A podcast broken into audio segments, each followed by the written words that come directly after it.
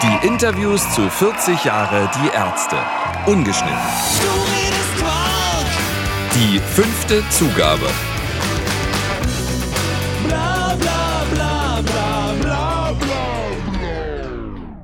In den Interviews geht es heute um Bela B., der in diesem Jahr noch seinen 60. Geburtstag feiern wird.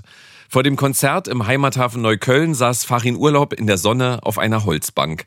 Er winkte mir zu, also setzte ich mich zu ihm und stieg in das Gespräch mit einer überschaubar originellen Frage ein und bekam zunächst auch zu Recht eine überschaubar originelle Antwort. Wer ist Bela B.? Ähm, das ist auf der Bühne recht leicht zu erkennen. Das ist meistens der, der entweder hinterm Schlagzeug steht oder direkt vorne am Bühnenrand. Das sind so seine beiden Positionen. Und welches ist seine Funktion außer dass er Schlagzeuger ist mir schon klar, oder Position in der Band. Also äh, ja, es gibt Leute, die immer pünktlich sind, es gibt Leute, Was? es gibt Leute, die sind für die Hits verantwortlich und dann gibt es andere. Nee, nee, er ist ja auch für Hits verantwortlich.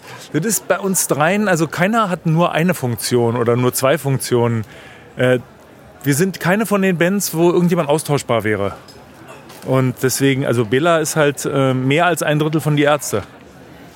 Weil wir sind halt mehr als die Summe unserer Teile, würde ich mal behaupten ich hatte mal, äh, das war, war ganz lustig, ich hatte mal mit euch ein Interview äh, Backstage in der Wuhlheide, eine Stunde mit die Ärzte, das haben wir dann live im Radio auf Fritz übertragen. Aha, und da haben wir beide uns im Spaß Aha. ein bisschen angezickt. Es ging, glaube ich, um Klamotten oder irgend sowas. Ja, auf jeden Fall so ein bisschen im Spaß angezickt. Ja. Und da war ich sehr fasziniert, wie Bela irgendwann dazwischen ging und sagt, oh Mann, hört doch mal auf. Ist der sehr harmoniebedürftig? Er ist extrem harmoniebedürftig. Er ist auch der in der Band mit der meisten Empathie. Was dann verblüffend ist, wenn sie mal plötzlich ausfällt weil dann, dann ist so, was, was ist denn jetzt los? Äh, aber eigentlich ist er immer der, der sofort weiß, ey, alles in Ordnung und so. Also ist schon ein sehr beeindruckender Mensch und einer der, der vielschichtig, vielschichtigsten und interessantesten Charaktere, die ich überhaupt kenne, in, in, kennengelernt habe in meinem ganzen Leben. Ähm, du weißt schon, was Bela alles macht, oder? Und neben dem Ganzen, was man sowieso kennt, also er hat ein Buch geschrieben und das wird mit Sicherheit auch nicht nur bei einem bleiben, und er dreht Filme und er macht Hörbücher und ach so, er spielt auch noch in mehreren Bands. Er ist auch noch ein begnadeter Comiczeichner. So, das kriegt man, also Schnecki hat man jetzt mal wieder gesehen, aber der macht halt auch so, der krakelt dann so Sachen vor sich hin. Das sind echt so, wow, kannst du mal aufhören? Gibt es irgendwas, was du nicht kannst? Schon, schon cool, so jemanden zu kennen. Der interessiert sich für alles, hat irgendwie ganz viele Sachen schon, also Sachen, die ich mir so intellektuell erschließe über irgendwelche Bücher, die hat er schon gemacht und erlebt und kennt die Leute und es ist dann so, wow, kommt er jetzt sein. Also wir haben so ganz unterschiedliche Herangehensweisen. Also ganz spannender Mensch.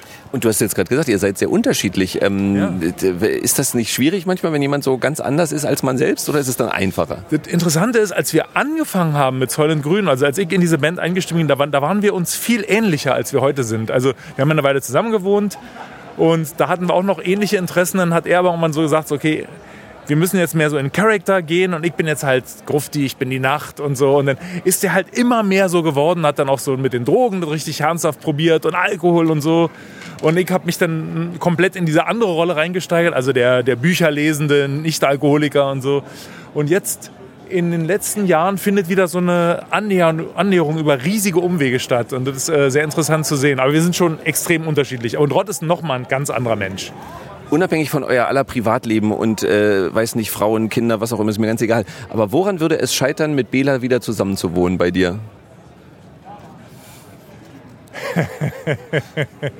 also zum Beispiel daran, dass ich nicht unbedingt jeden Tag morgens um zwei aufgeweckt werden möchte mit unheimlich ärgerlich lauter Musik. Das würde ich, also so zwei Nächte lang wäre lustig und in der dritten Nacht würde ich sagen, jetzt lass mich doch mal bitte schlafen. So. Geht nicht. Du sitzt hier mit leuchtenden Augen und schwärmst von Bela. Hat er denn irgendwelche, hat er natürlich, aber äh, irgendeine schlechte Eigenschaft? Vielleicht hat er irgendwas, was ja, du. Hat er, aber das würde ich jetzt nicht äh, so ausbreiten wollen. Hat, das sind weniger schlechte Eigenschaften, als vielmehr so, dass er manchmal für seine ganze Empathie sieht er manchmal Situationen sehr anders als zumindest als ich, aber auch oft als alle anderen und das gibt dann auch Konfliktpotenzial. Aber ich werde jetzt nicht irgendwie schlecht über ihn reden, weil es gibt, gibt auch keinen Grund, schlecht über ihn zu reden. Weil jeder von uns ist irgendwann auch mal scheiße. Ich finde, das ist auch unser gutes Recht als Menschen. Also wenn jemand immer zu allen nett ist und immer alles richtig macht, dann stimmt irgendwas nicht. Und du hast jetzt so viel von ihm geschwärmt. Gibt es denn auch, wenn, du, wenn ich dich fragen würde, welches ist die beste oder die gute Eigenschaft von Bela B., was würdest du sagen? Naja, das sind mehrere. Also, was mich immer begeistert, ist die Schnelligkeit und diese, äh, der ergänzende Humor. Also, das passiert wirklich oft, dass, dass wir uns so gegenseitig irgendwelche Bälle zuschmeißen. Also nicht nur auf der Bühne irgendwelche Ansagen, die dann ins völlig heillos anarchistische abdriften. Bela hat extrem viele gute Eigenschaften. Was mir am meisten entgegenkommt, ist die Schnelligkeit äh, des Humors, die Absurdität des Humors. Also wir übertreffen uns gerne gegenseitig. Also ich schreibe ein Lied, wo ich denke, jetzt habe ich die Grenzen verschoben und dann sagt er, haha, aber jetzt spielt immer mein neues Lied vor und denke so, verdammt, ich war noch nicht mutig genug. Das ist ja schön. Ähm, und diese Begeisterungsfähigkeit, die ist, glaube ich, auch eine Sache, die uns verbindet. Also jetzt nicht immer für dieselben Themen, aber wenn ihn was interessiert, wenn ihn was begeistert, dann kann er das so rüberbringen, dass ich mir dann den Film auch angucke oder das Buch auch durchlese oder was auch immer. Oder die Person anhöre. Das ist schon, schon toll. Also ich mag überhaupt enthusiastische Menschen und Bela ist so multiple enthusiastisch. Also nicht nur wegen einer Sache, sondern so wegen der halben Welt. Wir haben in diesem Podcast schon gehört, dass Bela vermutet, wenn ihr verabredet seid, dass du noch zehn Minuten vor der Tür rumlungerst, weil du zu früh bist, bis du klingelst. Geht dir es andersrum auf die Nerven, wenn du so der wahnsinnig Pünktliche bist? Dann bist du ja immer der, der wartet. Also ich habe irgendwann mal ausgerechnet, ist aber schon viele, viele Jahre her, das würde, äh, würde jetzt wahrscheinlich noch anders aussehen, dass ich in meinem Leben ungefähr ein halbes Jahr lang auf Bela gewartet habe. Ich bin jetzt fast 60, also kann man sich ausrechnen, was das ist. Und Bela hat aber auf mich auch gewartet, wahrscheinlich in dieser ganzen Zeit ungefähr eine Stunde. Also von daher ist es relativ ausgewogen, sage ich jetzt mal. Aber ich muss dazu sagen, es wird massiv besser. Also in den letzten vier, fünf Jahren kann ich mich nur an wenige Momente erinnern, wo ich auf Bilder gewartet habe, dann aber auch immer gleich richtig. Also so mal kurz warten ist nicht so seins. Also wenn man dann wartet man eine halbe Stunde. Und du hältst das gut aus oder kriegst du schlechte Laune? Ich, ich, also wenn ich schlechte Laune kriegen würde, dann hätten wir uns glaube ich schon in 80 Jahren auflösen müssen. Das ist so. Äh, ich habe, es gibt eine ganz interessante Sache. Wir waren mal verabredet. Da habe ich noch in der Heide gewohnt und er sollte um abends um fünf bei mir sein. Und ich habe mich um kurz vor fünf hingesetzt und habe Schlafes Bruder angefangen. Und als ich mit dem Buch fertig war, kam Bela. Also ich habe es an einem Rutsch einfach durchgelesen und dann kam er. Ich lese auch relativ schnell, aber ich hatte dann doch Zeit, entspannt zu lesen und dann kam er. Und äh, das ist eine gute Art, damit umzugehen. Also ich habe jetzt, ich war immer, wenn ich an dieses Buch denke, denke ich daran, stimmt, da waren wir verabredet. Nach dem Konzert hatte dann der Protagonist dieser Folge auch noch Zeit für mich und um gut vergleichen zu können, habe ich Bela die gleiche originelle Frage gestellt wie Farin. Wer ist dieser Bela B? Welche Rolle hat der in der Band? Der ist der Schlagzeuger. Schlagzeuger und, und äh, Songschreiber, der, zweit, der die zweitmeisten Songs schreibt und äh, also so in der Mitte zwischen Bassist und äh, Gitarrist und ähm, für einen Schlagzeuger schon erstaunlich viel und halt am Schlagzeug halt auch singt. Das habe ich aber schon auch in Weißhorn Grün gemacht, bevor äh, Jan Farin da eingestiegen ist, habe ich schon gesungen, hat jeder gesungen in der Band. Und ähm, das dann fortgeführt. Wollte ich halt auch einfach. Wollte, wollte halt auch, auch immer irgendwie Frontmann sein, so mit dem Schlagzeug. Und äh, du hast es gerade so beschrieben auf den Job hin. Ich meine es ja auch so auf das Menschliche hin. Also ich, ich erzähle dir mal eine Geschichte. Ich hatte ähm, mal mit euch eine Stunde mit die Ärzte ja. in der Wuhlheide, haben wir live auf Fritz gesendet. Und ich war da der Moderator und wir haben eine Stunde Interview gemacht. Ja. Und irgendwann haben sich Farin und ich auf eine freundlich lustige Art angezickt über Klamotten oder irgendwas, weiß ich nicht mehr. Und dann war ich echt überrascht von dir, als du dann sagtest, Mann, ach, hör doch mal auf, jetzt euch hier rumzuzicken. Nee, bist du sehr harmoniebedürftig? Ja, zum Teil schon, aber also man, das ist in, im Falle von Farin und mir ist es halt so, gut, äh, gut Gitarrist, Bad Drummer, gut Drummer, Bad Gitarrist, wir machen immer diese, äh, haben das immer schon so automatisch gemacht, schon in unseren ersten Interviews. Wenn einer zu krass war, hat der andere dann halt die Wogen geglättet und so oft. Es ist nicht immer gelungen, aber manchmal. Und ähm, ja, schon, wenn wenn es halt irgendwie ähm, äh, weitergehen soll, dann bringt das ja auch nichts, wenn man dann so rum sich anmacht oder sowas. Außerdem kenne ich Jan halt so gut. Man, wir kennen uns seit wir 17 sind und wenn ich merke, da ist irgendwie ein bisschen, das geht jetzt in eine Richtung, die nicht so cool ist, dann, äh, dann fange ich halt an, das so aufzufangen und so. Aber es ist umgekehrt genauso. Ich habe viele Faninnen heute gefragt, ähm, was sie an diesem Bela mögen und es war immer sexy, sexy, sexy. Kannst du mir sagen, wie du das machst? Keine Ahnung.